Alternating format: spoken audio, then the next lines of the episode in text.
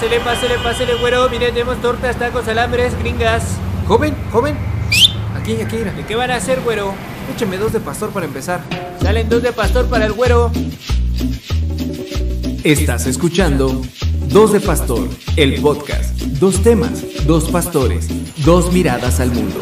Con el pastor Noé y el pastor Alberto. Dos de Pastor, el podcast.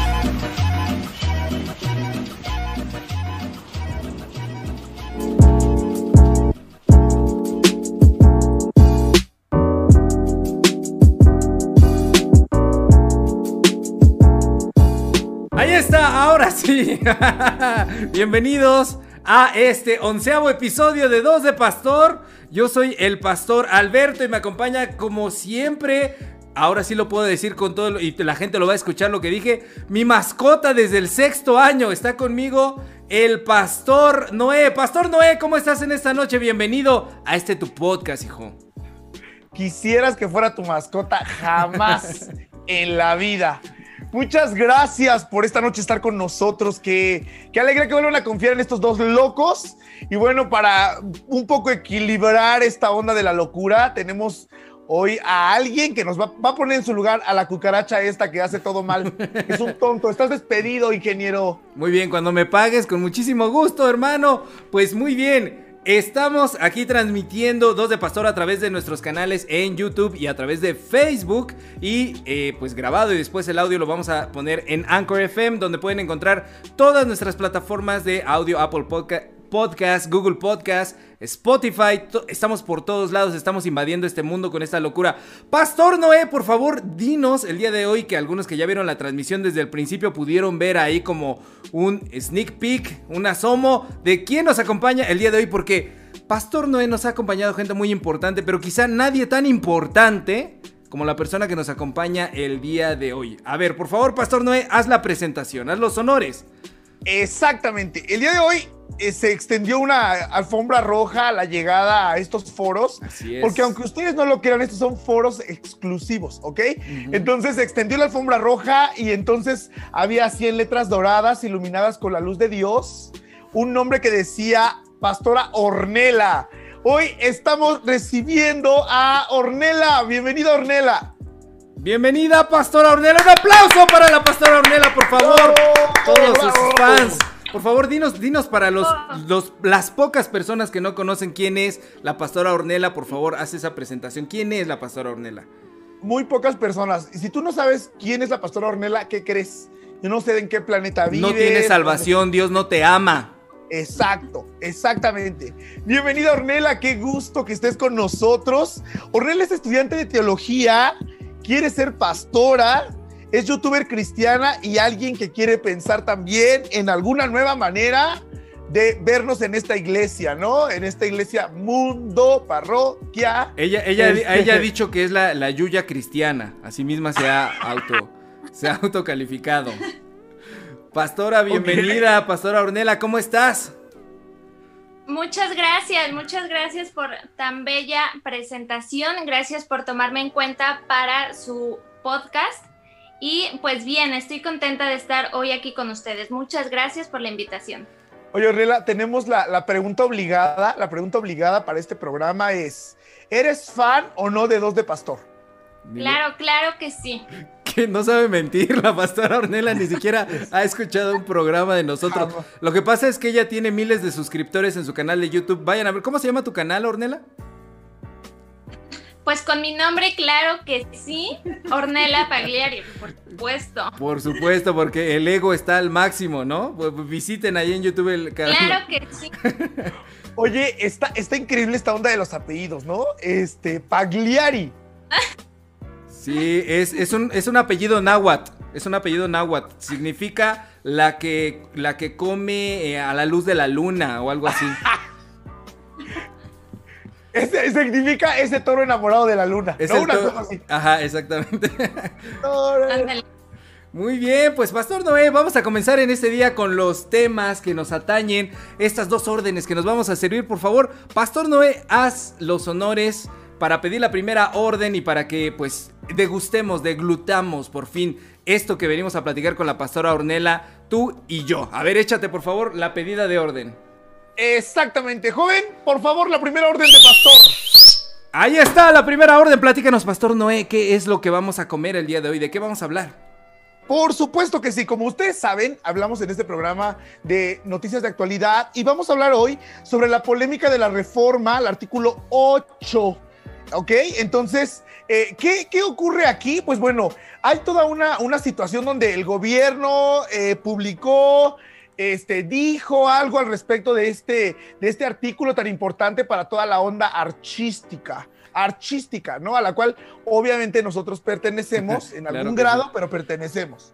En, un muy, muy bajo grado. Pero miren, sí, hubo una polémica con la Ley Federal de Cinematografía y les leo la nota, la estoy retomando de atomics.bg y la nota dice de la siguiente manera. Seguirá habiendo películas dobladas en mexicanos, aclara Sergio Mayer. Sergio Mayer, eh, nuestro flagrante, nuestro flamante secretario, ¿verdad?, de Cultura. ¿Quién iba a pensar que un hombre que se encueraba y enseñaba las lo voy a decir porque la Biblia dice así en el libro de Isaías, las nalgas, ¿no? Eh, de repente se iba a convertir en, en, ese secretario de cultura. Bueno, dice la nota, hace unas cuantas horas te compartimos la noticia de que una nueva reforma publicada en el diario oficial de la federación establecía que ya no habría películas dobladas en cines mexicanos a partir de los próximos 60 días. Todas las cintas deberían proyectarse en su idioma original y con subtítulos. Sin embargo, Sergio Mayer, presidente de la Comisión de Cultura y Cinematografía de la Cámara de Diputados, aclaró que ese no será el caso.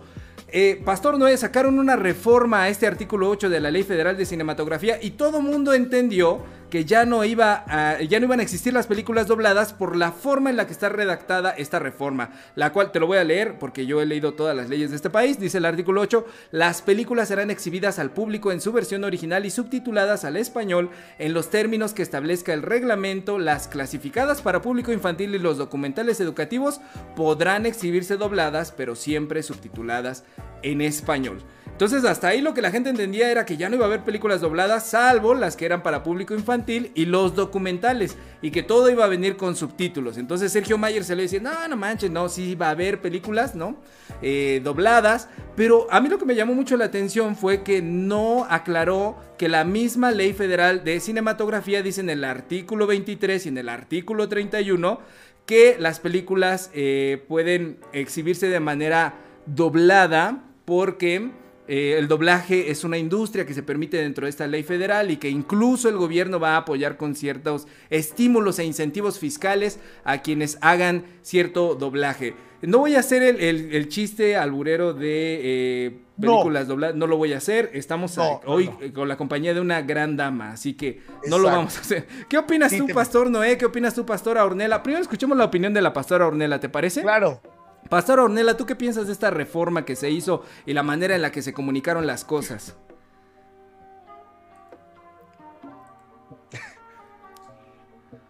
Ella guarda silencio. Ella guarda silencio. Como se comunica cosas generalmente eh,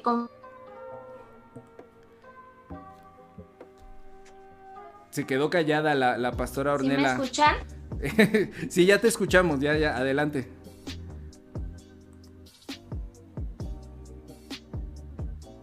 Creo que estamos teniendo un poco de dificultades con la conexión de la pastora Ornella, pero mira, te escuchamos a ti, Pastor Noé, y, ya... En relleno. Sí, sí. A ver, a nuestros...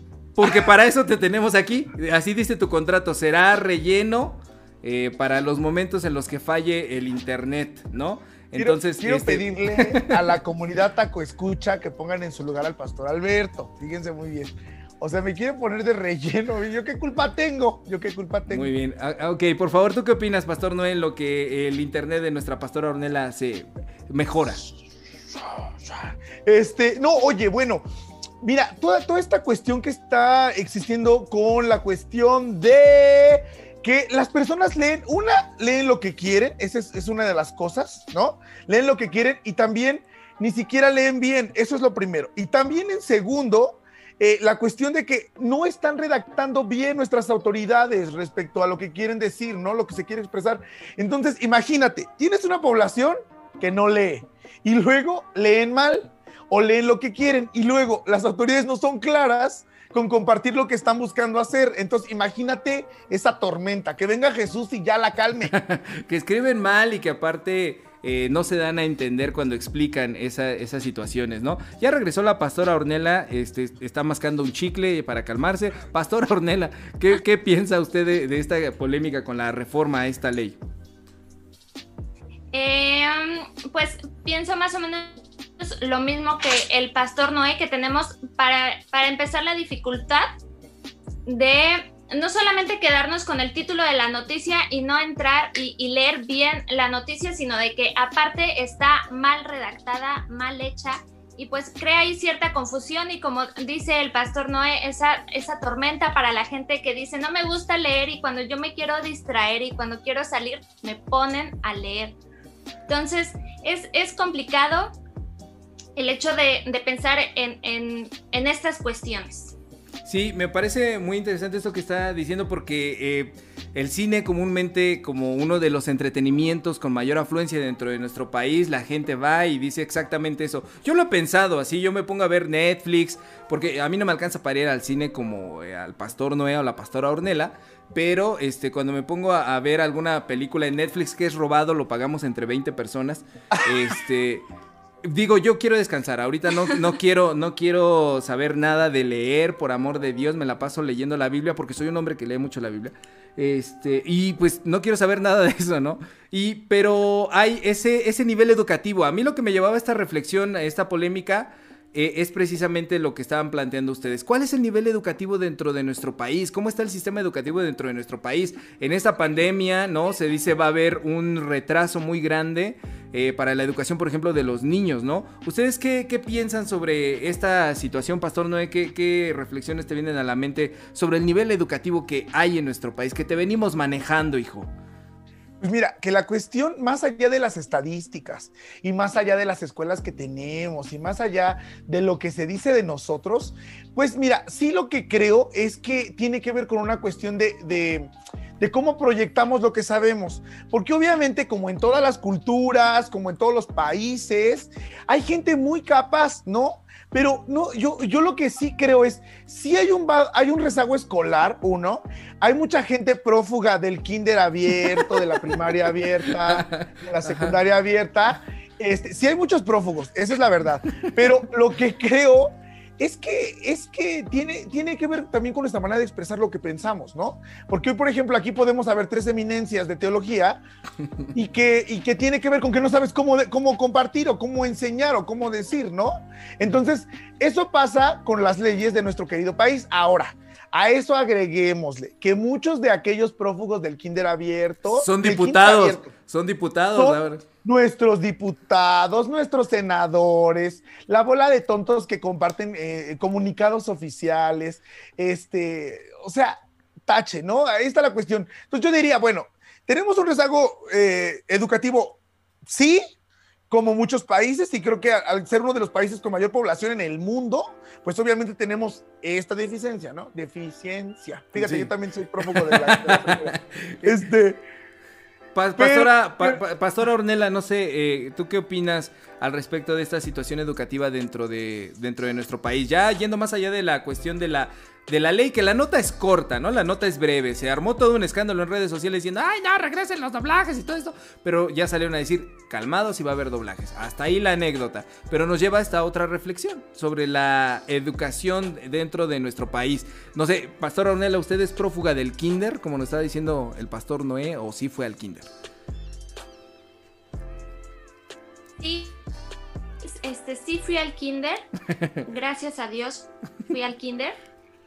Y eh, creo que el hecho de ver cómo la gente eh, brincó a esto, de que tuvieran que estar leyendo siempre, es como que hay quizá un foco rojo para darnos cuenta de que aparte de que a la gente no le gusta leer, no le gusta este informarse, pues sí, como dice el pastor Noé, vemos que México no es un país tan culto ni que tiene una muy buena educación y menos ahorita yo siento que están súper atrasados este, ahorita con la pandemia y con las clases en línea. Bueno, yo veo los, los niños en, en donde vivo, están bastante, no sé, voy a dar el señorazo tal vez diciendo esto, pero están bastante descarriados. Yo los veo bien descarriados, yo no sé a qué hora toman clase, yo no sé a qué hora se conectan, a qué hora se sientan para de verdad querer tomar clases. Y creo que esto es como que también un foco rojo para, para pensar en qué onda con México. Si, si desde la primaria o desde el kinder son prófugos de la educación, pues mucho menos cuando estén grandes van a buscar leer ni van a buscar este, informarse bien y tener un poquito de cultura. Fíjate que acaba de dar una perspectiva muy interesante la, la pastora Ornella ah, al respecto de esto porque eh, si de por sí ahorita ya estamos de esa manera, ahora que la educación es más deficiente que antes, más deficiente aún, entonces imagínate el panorama en unos 15, 20 años, cómo va a ser.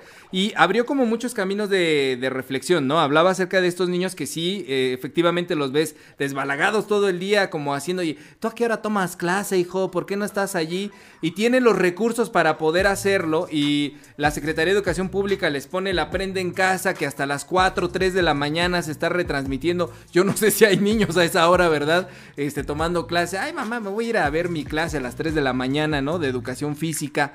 Eh, y, y, pues te hace pensar también en aquellos que no tienen los recursos, ¿no? También para, para poder acceder a estas otras cosas. Hemos visto ejemplos en los diarios, en las noticias, de maestros que agarran su cochecito, ¿no? Y entonces se van a, a dar clases a donde pueden, arman un salón móvil, algunas... Eh, empresas automotrices haciendo como la obra del día, dándole a alguna maestra por allí también, eh, tuneándole su camioneta, ¿no? Y me dieron ganas de meterme de maestro, de verdad. Ay, jole, me van a tunear la camioneta para que yo pueda dar clases, ¿no? Eh, pues sí, eh, esta, esta dificultad y también lo que estaba diciendo ella, no somos un país yo no diría a lo mejor un país culto, porque México es un país lleno de cultura, de tradiciones, entendiendo la cultura en su sentido amplio, pero sí no somos un país lector. O sea, comparados con países como, como Japón, hijo, que te leen 28 mil libros en el mes. Y yo creo que el último libro que leí fue el TV Notas, ¿no? El día que me fue a cortar el cabello hace unas semanas. ni es libro. ah, ¿no es libro? No. Entonces, ¿por qué están por todos, todos lados? Yo decía, qué bonita labor de estas señoras que cortan el pelo, mira, llevando la cultura. ¿Qué opinas de estos temas que acaba de abrir la pastora Ornella, Pastor Noé? Y también, ¿qué, qué opinan los podescuchas, no? Los, los tacoescuchas, perdón, tacoescuchas. Eh, por favor, ahí escriban, eh, tacoescuchas amados, eh, cuál es su opinión al respecto de esta polémica. Pastor Noé, ¿tú qué piensas? Pues solamente pienso que, mira, una de las cosas es sí hay muchas cuestiones de deficiencia en la educación y cosas así, pero también que tenemos de las universidades más importantes en nuestro país a nivel mundial, ¿no? O sea, como la UNAM, donde el pastor Noé te estudió, donde el pastor Alberto también te estudió. Por supuesto. Y fuimos a la UNAM. Pero yo soy prófugo, de la UNAM, fíjate. Ah, fíjese, aquí vamos a revelar un secreto. El pastor Alberto es prófugo de, la UNAM y de periodismo. Saludos, saludos a todos mis compañeros que sí acabaron la carrera, hijo. Ahora tienen vidas decentes. No como uno, se dedica a ser pastor. Tan bajo hemos caído. Perdón, síguele. Eres un burro. Oye, pero a lo que iba es, fíjate, hay una diferencia muy importante aquí.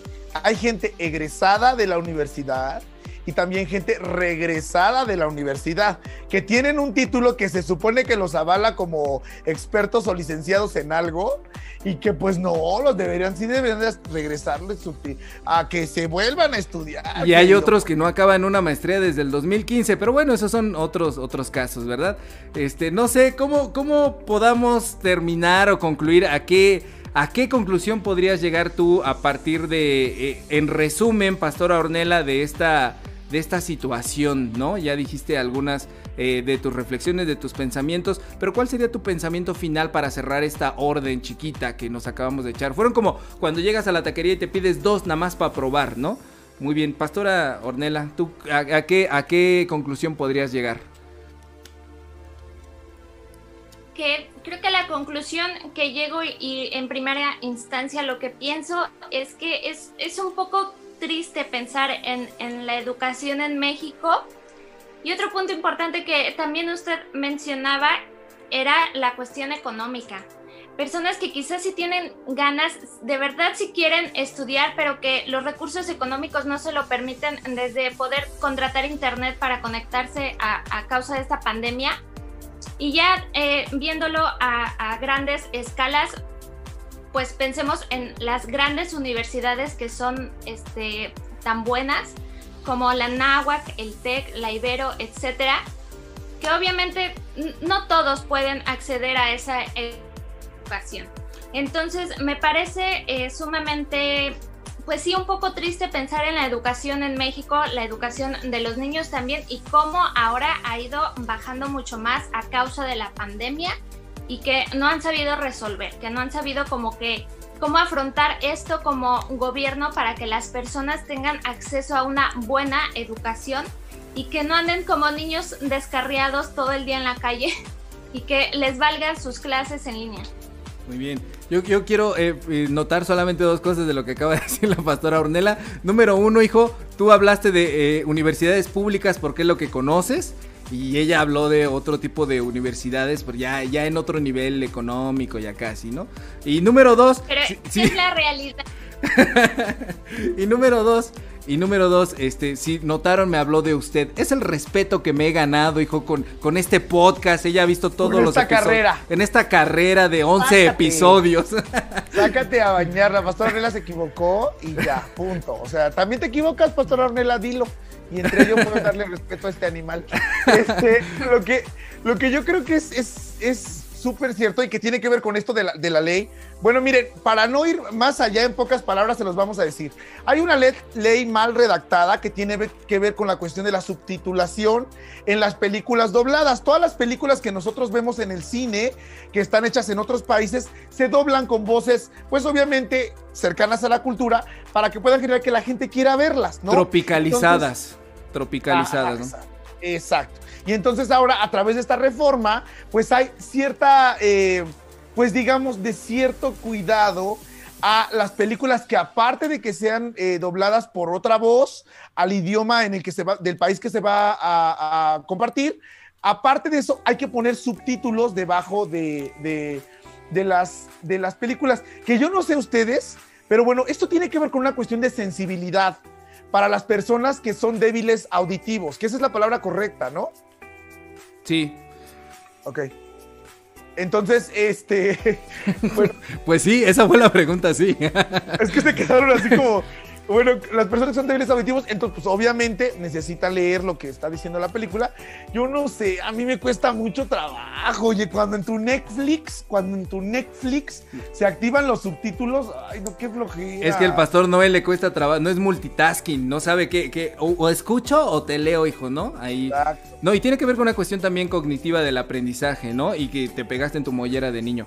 Eh, pero, eh, ¿por qué no nos cuentas qué es lo que están diciendo los tacoescuchas? Eh, a través de Facebook. Yo tengo aquí un comentario, dice Virgilio Pagliari, mira, se apellida como tú, ya ven como si es común ese apellido, es muy común. Dice, saludos, saludos a Virgilio Pagliari. Mira, aquí todos los Pagliares vinieron a, encontrar. Y dice Danali Cisneros, dice, el problema es el ejemplo que los adultos le dan a los niños. Eso sí es cierto. O sea, en esta parte, como, como en el sistema educativo, el papel de nosotros como, como más grandes, hijo, ¿no? Ajá. ¿Qué, dicen, ¿Qué dicen allá en Facebook, por favor, Pastor Noé? Yo nada más voy a agregar que como diría nuestro hermano Ricardo Arjona, el problema no es problema, el problema es que te quiero. Ay, ¿no, ¿era para mí? Muchísimas gracias, Pastor Noé. No, este, no, nada más, aquí dice eh, Grisi Navarro. Pastor Alberto, compórtese, por favor. A la orden. Y Gabriel Anda dice, no se escuchan. Ah, ¿qué pasó? Eso fue, eso fue, de, eso fue del principio, cuando hubo ese error. Ese error. Saludos a Ede Castillo. Este, por favor, escríbanos a nuestras redes. ¿Qué están pensando de esto? Muy bien están de acuerdo o no con la onda de la subtitulada, les queda clara esta primera orden, no, somos unos tontos que nos regresen a la universidad. Sí, muy bien, este Pastor Noé, pues bueno, vamos a seguirle con la segunda orden que es a la que realmente siempre le traemos más ganas y pues queremos hablar en este momento, ¿verdad? Sobre presenta la segunda orden y ya decimos de qué vamos a hablar, amigo. Vamos, vamos, vamos, adelante. Joven, tráiganos la segunda orden de pastor. Ahí está. Por favor, cuéntanos, ¿de qué vamos a hablar en esta segunda orden? Pues hablando precisamente de la educación, queremos eh, pensar un poco sobre cuál es la pedagogía, la en nuestras iglesias, cómo, cómo estamos hablando de, de, las propuestas de educación que damos desde la iglesia, si esto existe, si no. Y bueno, aquí una maestra en el tema, ¿no? Entonces, este, pues por ahí vamos a arrancar, Pastor Alberto, ¿cómo estamos enseñando en las iglesias? Pues mira, yo recuerdo que desde chiquito hasta el día de hoy no, no he visto como un gran cambio en la manera en la que enseñamos la palabra de Dios nuestro Señor en, las, en las comunidades de fe siempre es así como la clase, te ponen a te ponen a iluminar una hoja, ¿no? Y te piden que te, que te memorices el versículo. Y eso es así como de... Muchos de nosotros crecimos con ese tipo de educación. Pero ahora esta situación mundial también de crisis eh, de salud nos ha planteado como realmente, ¿y ahora cómo hago eso a través del Zoom, hijo? Con los que pueden hacer Zoom, ¿no? ¿Cómo, cómo llevamos la misma dinámica? Y, y, eso nos ponía a pensar en si realmente estamos... Eh, pues enseñando bien dentro de las iglesias, ¿no? Si estamos hablando bien acerca de Dios dentro de las congregaciones, de las comunidades de fe, ahí, Taco, escuchas a ustedes cómo les enseñaban de chiquitos, si es que fueron a la escuela dominical, cuál era la dinámica, si tiene alguna anécdota con algún maestro, ¿verdad? Que se portara buena onda, que se portara mala onda. Yo, eh, mi infancia fue muy bonita, o sea, ese sistema me funcionó muy bien, pero ya después cuando yo crecí, empecé a dar clases, quería yo replicar eso y me di cuenta como que, como que los niños de ahora ya traen otro chip, dirían las señoras, ¿no? Ya, ya vienen diferentes. Entonces, no sé, Pastora Ornella, ¿tú qué piensas de la pedagogía dentro de nuestras iglesias? ¿Cómo la ves? ¿Qué, qué podríamos mejorar? ¿Qué podríamos hacer? Pues bueno, hablar de la pedagogía dentro de las iglesias. Bueno, primero que nada, primero que nada, yo quiero aclarar desde ahorita que yo a nadie voy a invitar ni estoy invitando que abandonen sus iglesias, ni que se hagan unos rebeldes sin causa contra su pastor, ni mucho menos. Pero sí creo que la pedagogía dentro de las iglesias es un tanto eh, opresiva quizá, porque tenemos este modelo donde el pastor es como que casi casi lo ponen como que la máxima autoridad incuestionable que solamente se debe de parar en el púlpito y solamente debe de hablar y transmitirle a las personas eh, la palabra de Dios. Y por un lado creo que pues hay de todo en la viña del Señor y pues a las personas les parece bien, les parece cómodo ir cada domingo a la iglesia, sentarse, escuchar, eh, recibir la palabra y pues bueno, gracias a Dios. Bueno, cuando hay cuando hay pastores como uno que realmente sí son santos e inmaculados, ¿no? O sea, uno sí se lo gana, se lo merece Pastora Ornella, ¿no? O sea, habrá otros que no, pero nosotros dos que estamos aquí, sí. Bueno, ya a ver, adelante, por favor. Bueno, continuando con esta idea, eh, quería tratar un poco sobre la pedagogía de Paulo Freire, que cuestiona esta manera de pedagogía. Él la cuestiona desde el ámbito em, educador y educando, entonces nosotros lo vamos a ver como pastor y oveja o pastor y congregante, en donde, pues como les mencionaba, nada más llegan, se sientan, reciben la palabra de Dios, pero en sí no hay como que un verdadero diálogo entre el pastor y la oveja, y quizá de una manera sutil y de una manera no tan sutil en algunas iglesias, Em, manipulan a la gente para que nunca cuestionen al pastor, para que nunca este, hablen entre ovejas. Obviamente sí, o platiquen, cotorren, pero llaman a este, este gran pecado entre la iglesia que es la murmuración. Entonces, no cuestiones al pastor, no hables con tu hermano sobre cuestiones de esas porque estás pecando. Entonces, los pastores lo hacen de una manera tan sutil y también de mantener oprimidas, eh, mantener manipuladas a las ovejas. Quiero eh, de nuevo aclarar, no todos los pastores son así, no todas las iglesias son así, pero siento que el modelo como de educación en la escuela se ha copiado muchísimo en las iglesias, en donde es una manera bancaria, como lo, lo dice el pedagogo Freire, donde a las personas no las ven como sujetos, sino que las ven como objetos donde nada más depositar información, nada más depositar pues la predicación y bueno, bye, adiós. Entonces yo tengo la idea, lo repito, no creo que todas las iglesias sean así, pero eh, en su mayoría creo que que son así, que, que mantienen este modelo.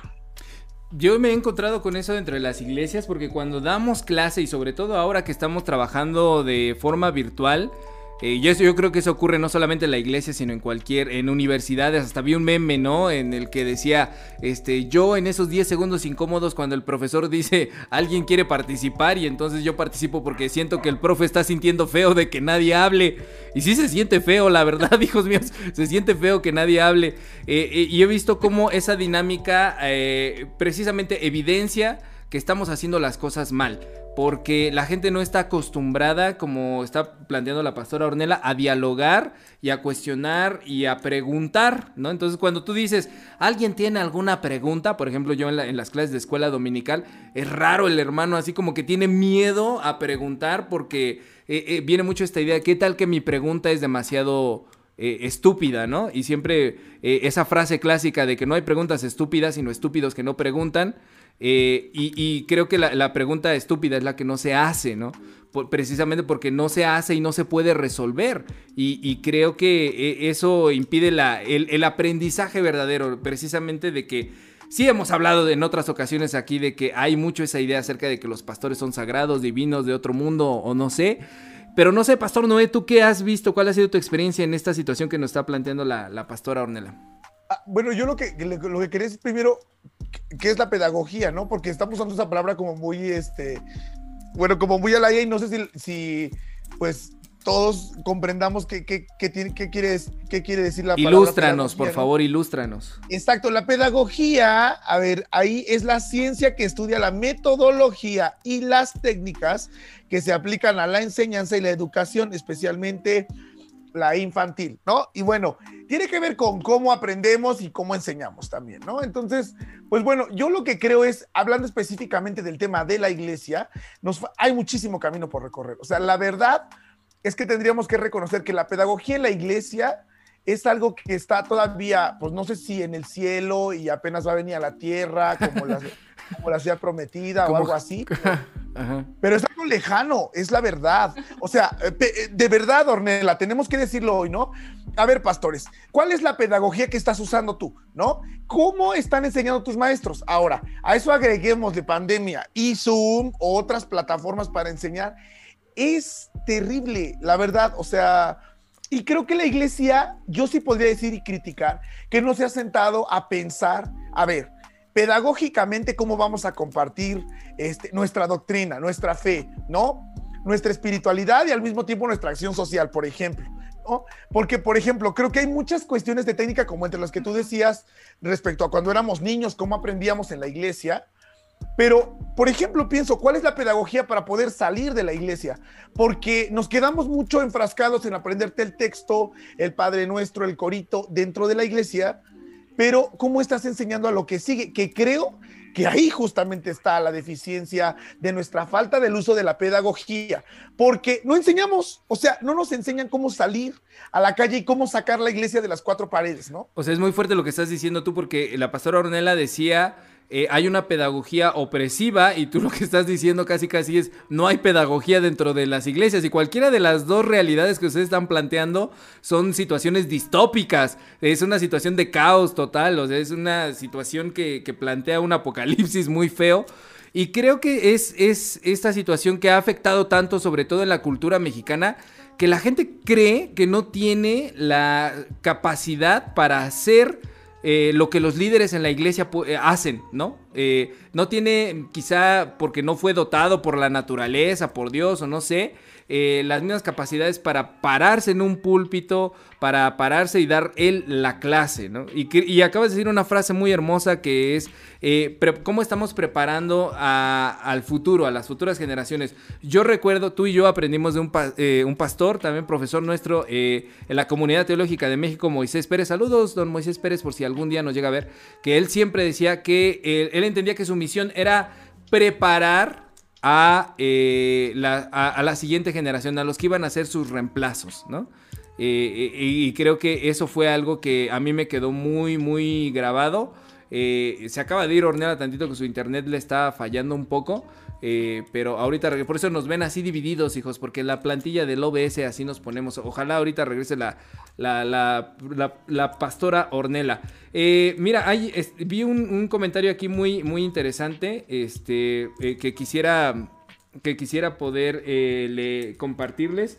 dice Rosalinda Arreola ah, en YouTube, dice, hola, hay pastores tiranos y no he visto una iglesia donde las ovejas comuniquen algo es complejo. Habría que tener un cierto orden, pero sí participar, pero ¿por qué no en una prédica? Me llama mucho la atención e, ese comentario porque generalmente dentro de las iglesias el modo de trabajo, el modelo es, mira, en la clase sí puedes preguntar y participar y todo lo que tú, lo que tú quieras, pero en la predicación te sientas y te callas porque es el pastor el que va a hablar la palabra de Dios, ¿no? Entonces, como decía Ornella, eh, eh, es esta situación de que es una educación bancaria. Estoy depositando en ti esas situaciones. Y, me ha tocado a que haya personas que, interrumpan de repente en la... Y mira cómo lo estoy diciendo. Yo también estoy con ese, con ese chip, ¿no? Que interrumpan, que, que participen. Eh, que participen. Y entonces todos los demás se quedan así como de. ¿Cómo te atreves a hablar en la prédica? Está hablando la palabra de Dios. Como, ya regresaste, Pastora Ornela. Este, síguenos platicando tu perspectiva, por favor. Ya regresé, ya saben, este, esto, el tema del internet. Sí, algo que comentaba también el, el pastor Noé de cómo salir, eh, cómo expandir la iglesia y cómo salir. Y bueno, hay muchos puntos muy importantes y muy buenos que menciona eh, Paulo Freire, el pedagogo Paulo Freire, que uno es este criticar y criticar en el buen sentido de la palabra, no criticar como este envidiosamente, sino criticar en el buen sentido de la palabra, este, qué se puede mejorar, qué se puede cambiar. Número uno. Número dos, eh, siempre reflexionar y estar conscientes de nuestra realidad y para así estar conscientes de nuestra eh, libertad. Si uno como persona o como sujeto ni siquiera está consciente de su realidad, de su libertad y del contexto en el que está, pues nunca va a poder salir para hacer iglesia y para expandir la iglesia. Entonces, Freire menciona que es muy importante el hecho de estar conscientes de nosotros mismos para así poder salir y otra cosa importante que menciona y que es retomar también a Pablo y a Jesús, claro que sí, sobre conoce el contexto de la persona a la que le vas a hablar. No hablarles a todos por igual. No es lo mismo ir a una iglesia a predicar, a una mega iglesia de, no sé, una mega iglesia de Santa Fe o qué sé yo, a ir a una iglesia rural. En Nextlalpan. Su concepción de Dios Ahí sí ya no sabría decirle. Ajá. Saludos a toda mi congregación, los amo. Cállate, cállate mejor. No, pero es que es, yo creo que es quizá más enriquecedor. Bueno, mejor, mejor esa parte la, la dejamos para después. Pero, este, me hizo perder el hilo, Pastor Mario. Sí, el hecho de estar conscientes, primero nosotros, de nosotros mismos como personas y también eh, estar conscientes de al contexto al que vamos para saber cómo hablarles, cómo compartirles. Y partiendo de saber y estar conscientes de nosotros mismos ya vamos a poder cambiar la realidad, porque si ni siquiera sabemos cuál es nuestra realidad, cuál es nuestro mundo, si ni siquiera estamos conscientes de nuestra libertad, pues desde ahí cómo, cómo vas a poder cambiar. Entonces, ese es un punto eh, que quise retomar respecto a lo que dijo el pastor Noé de, salir. Y otra cosa importante también es generar en las personas un, un pensamiento crítico en el buen sentido de la palabra y un pensamiento reflexivo para el diálogo. Y también otra cosa muy importante para generar el diálogo es que lo debemos de hacer con amor y con humildad. No llegar así como de yo soy el pastor, yo soy el chido, yo soy el que sé y te callas y te sientas y yo soy el único que hablo porque yo soy el que sé. No, sino hacerlo con humildad y hacerlo con amor dialogar, intercambiar y generar en las personas una reacción crítica y una reflexión. Para que así también nosotros, eh, al momento de hacer eso, es importante tener fe en el otro. No solamente este, verlo como alguien que se va a sentar y, me va a escuchar hablar, sino que tener fe en que la persona va a entender, va a comprender y también me va a enseñar y también me va a generar a mí una reflexión. Aunque hay algunos que sí necesitan más fe que otros, ¿verdad? Que tengamos así como de hijos, sí necesito fe contigo, pero bueno. Eh, eh, eh, creo, que, creo que hay dos, cosas que, están aquí acerca de lo que está diciendo Ornella que, me llaman mucho la atención. la situación de el poder conocer el entorno, conocer la realidad, porque hay ciertas maneras de creer en Dios en las iglesias modernas en las que es totalmente una enajenación eh, de no conocer a, e, el entorno, precisamente el contexto, ¿no? Y es como nosotros somos cristianos, hijos de Dios, y no, no, nos preocupamos por lo que pasa allá afuera. Eh, tan, tan, tan. Hay un, hay un canto, ¿no? Que dice tan absorto, estamos. No recuerdo exactamente la letra, dice que, que no tenemos noción de nuestro alrededor.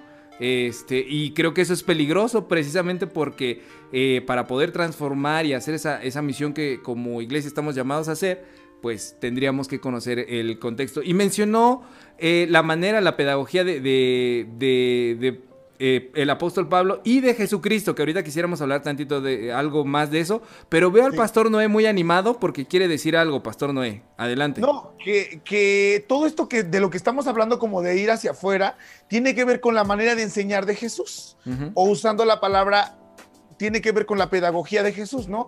Este Jesús que hablaba en parábolas o en metáforas o en historias que tenían que ver con la cultura, con el tiempo, con el espacio, con cosas tan comunes, ¿no? Este, como la higuera, como eh, la vid, este... El oficio de sembrar, el oficio de muchos oficios de su época, ¿no? Sí, claro, exactamente. Entonces, este Jesús que, que obviamente eh, es increíble analizarlo el día de hoy, pero este Jesús pedagogo, ¿no? Este Jesús que este, también usa la metáfora, usa la cuestión alegórica, usa este...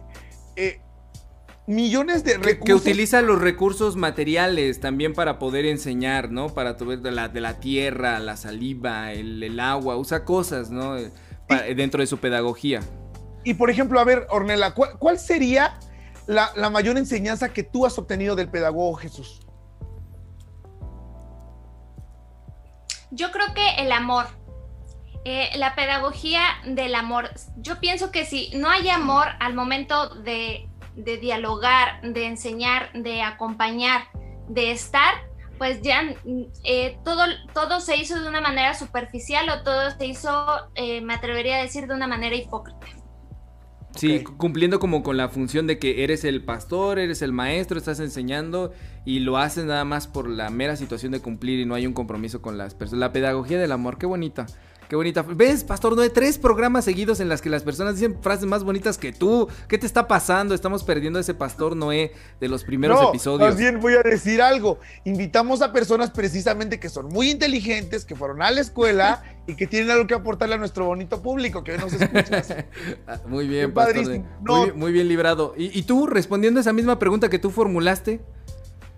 Pues yo, yo creo que más bien... Eh, pues sí, la cuestión de utilizar cosas que sean eh, eh, totalmente cercanas a la gente. O sea, que no les pongas ejemplo. Bueno, por ejemplo, hoy, justamente en este podcast, ¿no? Por lo menos nosotros tres sabemos quién es Freire, pero, a lo que, eh, pero la cuestión es a veces, bueno, como dijera Freire en su libro tal, a veces estas cosas también alejan a la gente de, la cuestión de, de ofrecer la pedagogía como lo hace Jesús, ¿no? Aquí está, este, esta es la enseñanza, ¿no? Entonces, a mí nada más me queda como, como de qué manera podemos aterrizar el conocimiento que genere que las personas tengan interés y que les quede claro también y que aprendan, ¿no? Porque a veces parecen conversatorios tan de escritorio que qué hueva, la verdad. Y eso pasa mucho en las iglesias. Pastores, si ustedes están predicando de cosas que no que, que, que el, el, congregante se les hace cara, porque los congregantes hacen cara, ¿no? Bueno, ahorita no los podemos ver porque estamos en la vía Zoom, pero cuando hacen cara como de qué dijo, no manches, ¿no? A ver, de palabras de ¿Qué dijo? ¿No? Porque yo creo que alguien de verdad inteligente, en muy pocas palabras, lo dice, dice mucho. Por eso este podcast dura una hora, ¿no? Exacto. Dos idiotas aquí. hable y hable. No, de hecho, la pastora Ornella me dijo en el previo de la preparación, ay, es mucho hablar de Diosito, ¿no? Y le dije, bueno, pues sí, pero pues así nos gusta. No tenemos nada que hacer el jueves por la noche. Pero ah, yo creo que la pedagogía que nadie me está preguntando, pero yo voy a responder. lo que más he aprendido de Jesús en esa pedagogía de Jesús es, es, el, es el buen humor.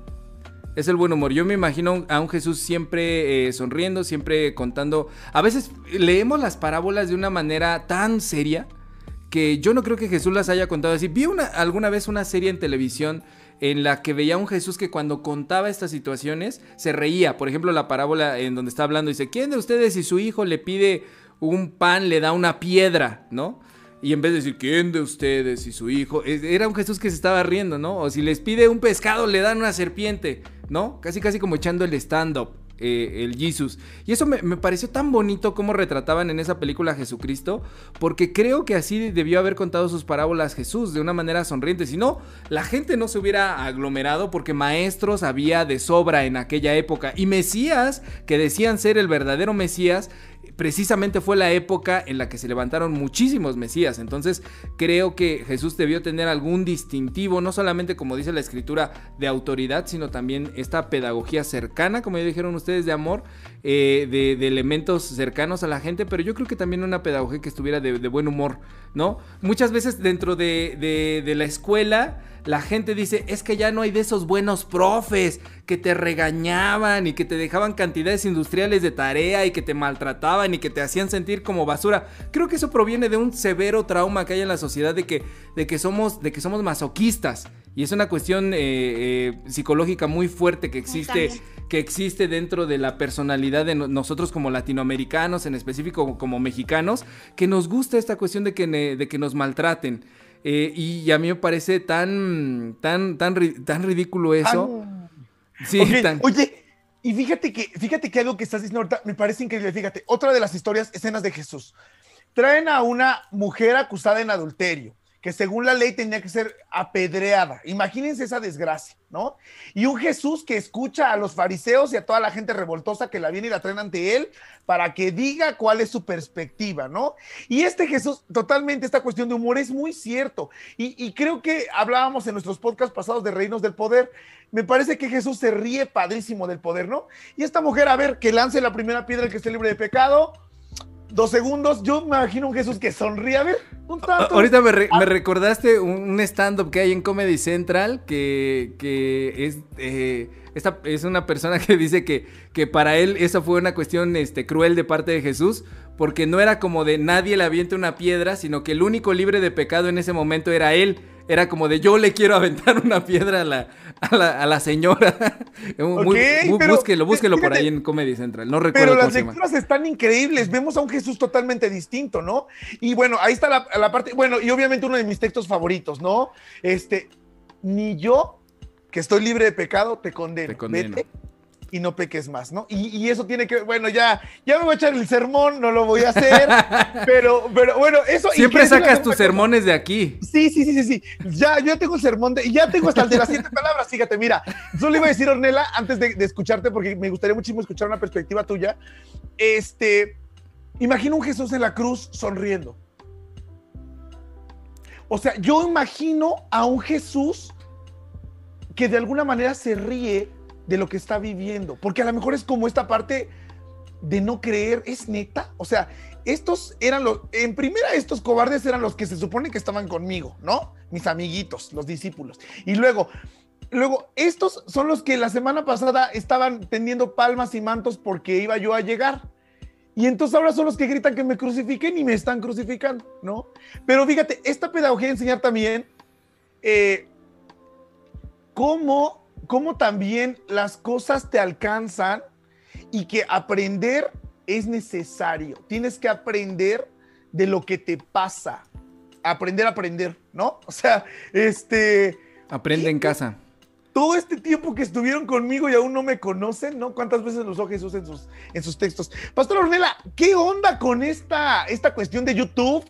tu vida, la cuestión de la pedagogía, cómo enseñar de Dios hoy, este, así en este canal que tú tienes como una prestigiada. Oye, ¿por qué ya te nominamos al honoris causa, eh? el doctorado. En, en Dos de Pastor tenemos un trompo dorado al honoris causa y él para recibirlo. Y que cuando lleguemos a los 100 primeros episodios, ahí entregaremos, ¿no? Es una de las candidatas desde el día de hoy. Pero mira, eh, yo, yo, solo quisiera decir esto de lo que, de, de esa pregunta que le estás haciendo a la pastora Ornella, porque si invitamos a Ornella es precisamente porque ella habla de Dios de otras formas, ¿no? Eh, ella inició esta pedagogía, digamos, para enseñar de Dios a través de la plataforma de YouTube y ya tiene más de mil suscriptores, ¿no? Y tiene, eh, y, salió en un video de, ¿qué, ¿cuántos eran, Ornella? 5, 10 canales de los mejores canales de, que hablan sobre teología en YouTube, ¿no? Ah, y un youtuber que sí tiene millones de suscriptores, ¿no? Y yo cuando la vi dije, ay, esa morra es a la que yo le daba clase, ¿no? Que yo no le enseñé nada, ¿no? Pero dije, ah, yo, yo la conozco. Me, emocionó ver eso, ¿no? De que estaba triunfando. Pastor Ornella, ahora sí, lo que te preguntó el pastor Noé, por favor. Es, es, es como que complicado, eh, como que generalizar, como decíamos, eh, la importancia del contexto, saber a quién le vas a hablar, este, las edades. Creo que eso eh, cualquier pedagogo, cualquier pastor lo sabe al momento de hacer una predicación. No es lo mismo hacerla para jóvenes que para toda la congregación, etcétera. Pero creo que es muy importante saber a quién le vas a hablar y creo que la pandemia ha creado ciertos retos para los pastores y para la iglesia en general para cómo eh, continuar con esa cercanía y con esa hermandad a pesar de la distancia, a pesar de que todo sea de una manera virtual y pues lo que venía diciendo, cómo eh, fomentar el diálogo eh, si ni siquiera se están viendo o nos estamos viendo en persona. Pero creo que por otro lado es de mayor alcance el hecho de hablar de Dios en, en plataformas y en redes sociales, porque mm, no solamente te va a ver tu iglesia local, sino que también seguramente otras personas que anden buscando por ahí predicación sobre tal y salga tu iglesia ahí en, en, YouTube o en Facebook o donde transmitas. Entonces, creo que es importante como cristianos y como pastores y también como iglesia irse adecuando a, a las redes sociales, a la cuestión virtual estar bien conscientes y saber cuál es tu público. Y una cosa que yo he aprendido muchísimo y que tengo como que bien recalcado en YouTube es tener mucho cuidado de lo que vas a decir y cómo lo vas a decir, porque pues queda grabado. Entonces, ahora sí que no hay manera de como que de echarte para atrás o decir, no, yo no lo dije así, sino porque queda grabado. Entonces, ¿qué es lo más Recuerdo que... Ajá, perdón, perdón. Dígame. Ornela, adelante, Ornela. No, no, dígame, dígame. Porque creo que vamos más o menos por lo. Sí, claro, pero. Pero no, está increíble lo que estabas diciendo. Solamente iba a decir, a ver, por ejemplo, ¿hay alguna de estas cosas que tú hayas dicho en las redes que se haya malinterpretado, que te hayas arrepentido de decir? ¿Qué? Quizá no arrepentido de decir, pero la manera en la que lo dije. Cuando hice, eh, cuando empezaba en esto del internet, Este, el primer video que hice sobre contando mi experiencia de cómo era estudiar teología, porque a la gente le genera muchísima curiosidad por no ser una carrera normal. Entonces, eh, dije que estaba estudiando teología porque quería ser pastora, entonces hasta hice el acercamiento. Aunque ustedes digan que las mujeres no podemos ser pastoras, pues yo voy a ser pastora, claro que sí.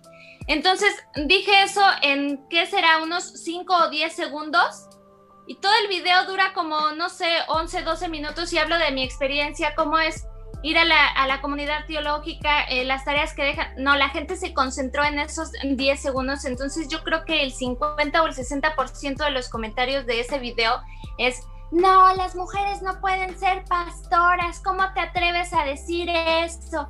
Las mujeres solamente pueden ser pastoras si se casan con un pastor demuéstrame bíblicamente a una mujer pastora. Entonces fue como, yo nomás dije 10 segundos y todo el video, todo lo que me, me esforcé por, por platicarles cómo era mi experiencia estudiando teología, como que lo omitieron. No todas las personas, pero sí la mayoría. Y quizá no me arrepiento de haberlo dicho, lo mantengo, yo quiero ser pastora. No quiero ser pastora porque me voy a casar con un pastor, ni, ni quiero que un hombre me dé como que ese nombre solamente por casarme con él pero quizás si lo hubiera dicho un poco este, con más cuidado o diferente, ¿no? Así de, aunque ustedes digan que no. Y, creo que, bueno, eh, a mí me da mucha risa los comentarios también de, ese video porque era de, las mujeres no pueden ser pastoras, se ve usted muy bien, pastora, ¿no? O sea, unos tratando de ligarse a la pastora Ornella, era una situación así como de, ¿qué, qué te pasa muchacho? Pero eh, eh, cuando empezó la pandemia vimos como muchas de las iglesias no estábamos acostumbradas a trabajar en plataformas digitales. Entonces no sé si para terminar esta orden pudieras darnos así como dos o tres consejitos, ya diste algunos, eh, pero dos o tres consejitos para las iglesias para poder eh, aplicar una mejor pedagogía dentro de las redes sociales. Usted que es experta. Pues no soy experta, pero sí recomendaría desde lo más eh, ¿cómo se dice? Como que desde lo más básico, la cuestión del audio, del video y del internet que vimos ahorita que a mí se me cortó no sé cuántas veces, entonces sería como que muy molesto estar a mitad de predicación y que el pastor desaparezca. Entonces, esas cuestiones como muy técnicas me parecen muy importante y también tratar de generar, eh, que el pastor trate de generar, a pesar de, de la pantalla, ese ambiente de hermandad y ese ambiente de compañerismo con las personas a pesar de, quizá de que deje de, transmitir en vivo, pero quedarse en la reunión eh, después, quedarse en la reunión para seguir hablando, para seguir reflexionando, para seguir dialogando con sus, eh, con sus ovejas. Y también el compañerismo por, por otros medios, también hacer videollamadas con ellos, y estar como que muy atentos a las redes sociales, porque las mismas redes sociales son las que te van generando como que los temas de interés quizá, no estoy diciendo que basen sus predicaciones en las redes sociales, pero sí quizá las dudas que tienen y, muchas personas tal vez se animen más a acercarse al pastor por medio de un mail o, o por medio de la llamada que en persona. Entonces, siempre generar este ambiente a pesar de... No, me parece muy, muy importante porque como que liga todo lo que hemos estado hablando, como esta decadencia pedagógica que hay dentro de nuestro país. Ella nos hablaba del modelo de Pablo Freire, y sus consejos precisamente van en, este, en este aspecto, ¿no? El poder dejar de ser como el modelo de bancario, opresor, oprimido, que pueda ser más cercano, hablando también de la pedagogía de Jesús, esa, esa pedagogía de, de amor y que pueda estar al tanto del entorno, esta cuestión de qué está pasando en las redes, qué está pasando en esa situación y saber que no es nada más poner el, teléfono y ya, ¿no? Este, eh, poner el, telefonito, la computadora y ya, ¿no? Sino que te preocupes porque esta pedagogía necesita otra, es otro lenguaje, entonces hay que aprender a hablar ese lenguaje, ¿no? Y, cuando empezamos, pues sí, yo me di cuenta así como necesitamos los micrófonos más perrones que podamos tener, necesitamos eh, las cámaras más chidas que podamos tener porque es otro lenguaje y para poder llegar a través de ese lenguaje tenemos que poder eh, hacerlo de, esa forma, ¿no? Entonces me parece muy importante como que este, este cierre. Pastor Noé, no sé eh, si vas a decir algo y si después nos puedes decir qué, hay en redes. Que, ok, yo creo que dentro de la pedagogía también tiene que ver creerte quién eres. Porque si tú tienes un espacio en el que estás hablando o en el que, en el que estás enseñando, como lo hace Ornella, este, fíjate, Rela, yo no sé, pero yo, te veía, y te lo voy a decir aquí en vivo y en las cámaras, te veía con mucho miedo de que lo que dijeras pudiera ser usado en tu contra. No tengas miedo, ¿no? O sea, yo, yo diría, mi consejo ahora para ti como pedagoga es, no le tengas miedo, porque creo que este programa, este, sé que mucha gente lo escucha y les agradecemos tanto que nos escuchen, pero fíjense, eh, aunado a lo que está diciendo por aquí, dice Grise Navarro, yo pensaba que los pastores eran sagrados y divinos hasta que conocí a mi actual pastor. No te equivoques, los pastores somos... Pero, dos. Es que yo soy, yo soy demasiado ñero, soy... Hola, Gris. Y deja que yo llegue a Nextlalpan, deja que yo... te voy a educar. Luego dice Sencila C, Saludos desde Guanajuato, saludos Sencil. Y Carlos Jiménez, hola desde Puebla. ¿Cómo busco a la pastora Ornela en YouTube? Tus, tus redes sociales, Ornela. En YouTube estoy como Ornela Pagliari. Ornela Pagliari. con G. P-A-G-L-I-A-R-I. Va a aparecer aquí. Eh, sí, lo vamos a poner y lo vamos a estar poniendo en la, en la página, ¿no? Para este que sigan a Ornela, porque al final yo nada más quisiera que antes de que fuéramos con las piñas, y esto sé que el programa se ha extendido, pero solo quisiera decirle a Ornella, a ver, un tema de teología ya lo tienes en tus manos. Ahora, ¿cómo lo compartes en un canal de YouTube para hacer que, la gente te, para que tú generes enseñanza? Una de las principales cosas que pienso al escribir el tema y al grabarlo es que se lo estoy platicando a un amigo, se lo estoy platicando a mi mamá, a mi hermana, eh, con no tratar de no usar como que tantas formalidades ni tantos tecnicismos, sino que algo como que platicadito y quizá como que meter cosas visuales, imágenes a mitad del video de lo que estoy hablando, si quizá es un video eh, bastante teológico o em, se me volvió a ir la idea, pero sí, como que bastante platicadito.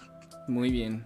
Muy bien, aquí en YouTube dice eh, eh, Virgilio Pagliari, Pagliari, dice, a mí también me pasa, a nosotros también, Virgilio, no sabemos qué, pero también a nosotros. Estamos contigo, hermano. Y dice Etna Gutiérrez, Pastor, ¿por qué está jugando? Pastor, ya deje de jugar, deje de hacer muecas. Está diciendo a ti, Pastor Noé, a mí me dio mucha risa eso precisamente porque pues el pastor puede jugar, ¿no? Es parte de la pedagogía, yo creo también. Ah, bueno, sí, porque ahí vamos, ¿no? Este, un pastor que es este inerte, que yo creo que ya está muerto, que no siente que está sentado este perfectamente, no. Yo creo, yo creo, diría, parte de la pedagogía tiene que ver con la cuestión kinestésica, moverse. Y hoy por alguna cosa estoy como muy, muy, este, muy en contra de lo que me pasó, que eso era otra cosa. Pregunta, ¿qué le pasó al pastor Noé el día de ayer? Ah, este, que, diría que me moviera, precisamente. Pero este, justo, ahí bien, bien puesto el, el, pastor Noé por poco se nos adelanta ya para hacer el podcast con nuestro Señor Jesucristo el día de ayer, pero el Señor dijo, no, tiene que estar ahí en el programa de, donde salga la pastora Ornella. Solo voy a decir que un helicóptero en el que yo venía sufrió un desplome y, caí. Solamente puedo decirles eso, ya. Un helicóptero en el que venía. Este, dice Rosalinda, Virgilio nos podría compartir, tengo entendido que es profe. Ah, muy bien. Ok, tenemos un profesor entre nosotros juzgando todo lo que decimos nosotros que no somos pedagogos acerca de la pedagogía. Aurelia Reyes, saludos de, desde Nuevo Laredo. Saludos, Aurelia. Nana Pátula, considero que hay que ser también abiertos de mente y poder leer e investigar más sobre los distintos temas, que era también lo que nos compartía la pastora Ornella, ¿no? Y Carmen Pagliari, ven como sí, mira Carmen Pagliari, este, este apellido ya es como, es como el nuevo Hernández, el nuevo López, ¿no? El nuevo Pérez. El nuevo Pérez. Eh, dice, saludos desde Bahía de Banderas, Nayarit. Y, dice eh, Edna Gutiérrez, no invente, pastor, tampoco se tire, que no te, que no te tires, pastor Noé, por favor, te dicen. ¿Ya no hay ningún comentario allá en Facebook? ¿Ya? ¿Es todo? Para que terminemos Ahí tenemos. Perfecto, muy bien. Pues vamos a terminar como siempre con nuestras piñas, nuestras reflexiones finales, eh, breves, sucintas, ¿verdad? De, de, de, provecho.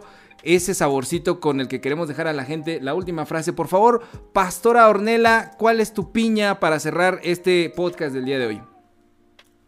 Pues a ver si no me extiendo, pero yo los invito a que eh, traten de generar en ustedes un, pensamiento crítico, no en el mal sentido de la palabra, un pensamiento crítico, que no se sientan como objetos que el pastor les tiene que llenar las cosas, eh, la cabeza de, información, este, y que se animen, que, si tienen ganas, número uno, de estudiar teología, que entren a estudiar teología, porque me comentan mucho en, en el canal sobre dónde pueden estudiar teología y que tienen muchas ganas, pues anímense, entren a estudiar teología. Y que si quieren hablar de Dios en redes sociales, también se animen, que no les dé pena, que lo hagan, ahora sí que como Dios les dé entender, pero que lo hagan. Dicen que hay más mexicanos con podcast que vacunados. Y, nosotros somos el ejemplo. no, estamos, Pon en su lugar a los podcasts de enseñanza, Pastor Alberto. Diles qué número somos de los podcasts que enseñamos. Este, somos como el, lugar número 333 y hay 200 en, en, este mundo. Muy bien. Pastor Noé, por favor, dinos tu piña del día de hoy. ¿Listos? Dime y lo olvido. Enséñame y lo recuerdo. Involúcrame y lo aprendo, diría Benjamin Franklin. Ah, Entonces. Eh, solamente quiero decirles que creo, y eso es cierto, eh, en este podcast estamos tres pastores, dos pastores y una pastora, que buscamos eh, sacar a la teología del escritorio y los libros apestosos de polvo y horribles de doctrina para que la gente los pueda tener precisa. No te rías, infeliz. No, no me río, es que, es que vienes, vienes con fuerza el día de hoy, ajá. Pero, este, pero fíjate, otra vez nos distrajiste, mi. Pero en serio, neta, saquen la teología de sus libros apestosos a polvo, saquen la teología de sus libros apestosos a, el qué dirán, que es una de las cosas que hablamos aquí con la pastora Ornella, y digan lo que piensan, enseñen, compartan, ¿no? Y entonces tienes otra vez, ¿no? O sea, involúcrame y lo aprendo. Este, y, bueno, vamos hacia allá, vamos a buscar aprender, vamos a buscar enseñar, vamos a buscar a compartir. Nada más, esa es mi piña así, tajante de este número, ¿qué? ¿Qué podcast es? 11, El, episodio 11. No, a mí me parecía que después de eso de involúcrame y lo aprendo, iba algo así como procura seducirme más, así como que cada vez era más, más fuerte, ¿no? La situación. Eh, muy bien, pues mi piña de este día es, hay que preparar a los que vendrán después de nosotros y para eso hay que involucrarlos. Nosotros no somos eternos ni tenemos por qué estar siempre al frente. Nuestra labor no es estar enfrente, nuestra labor es estar en el diario vivir de las personas para ayudarles a perder sus miedos y saber que también son amados por Dios y tienen todas las capacidades y muchos de ellos son mil veces más capaces que nosotros, ¿no? Que damos el, rostro. En nuestro caso, Pastor Noé y un servidor, el feo rostro. En el caso de la Pastora Ornella, no, tiene muchos fans por ahí. Este, y pues sí, estamos eh, tratando de, de, hacer que las personas descubran eso, eso que, que les falta todavía por aprender, pero que está ya dentro de ellos, ¿no? Que está allí. Existe. Muy bien. Pues de esa manera queremos terminar eh, este podcast, este episodio de Dos de Pastor. Muchísimas gracias a todos los que estuvieron a través de Facebook, a través de YouTube. Muchísimas gracias por escucharnos, a los que nos, nos, escuchan posteriormente en el Spotify, en todas las plataformas de podcast. Pues me dio muchísimo gusto que pudiéramos tener esta charla con, eh, pues, la pastora Ornella. Ya, con, yo, siempre le, he dicho, e, es la pastora Ornella y hoy fue la pastora Ornella todo este programa porque eso es, eso es la pastora Ornella. Muchas gracias. Pastora Ornella, por favor, despídase. Muchas gracias por eh, escucharnos, eh, gracias a todos los que se conectaron y un saludo a los que lo van a ver y a escuchar después. Mil gracias por la invitación y que pues el diálogo y la reflexión sigan. Pastor Noé. Solamente iba a decir a la pastora Ornella que si ya necesita casarse con un pastor, que por eso no hay problema. Oh, no, muy bien, este, este, este podcast termina de esta manera tan fuerte. Muy bien, esto fue Dos de Pastor. Gracias por estar con nosotros y nos vemos en el siguiente episodio. Bye, bye.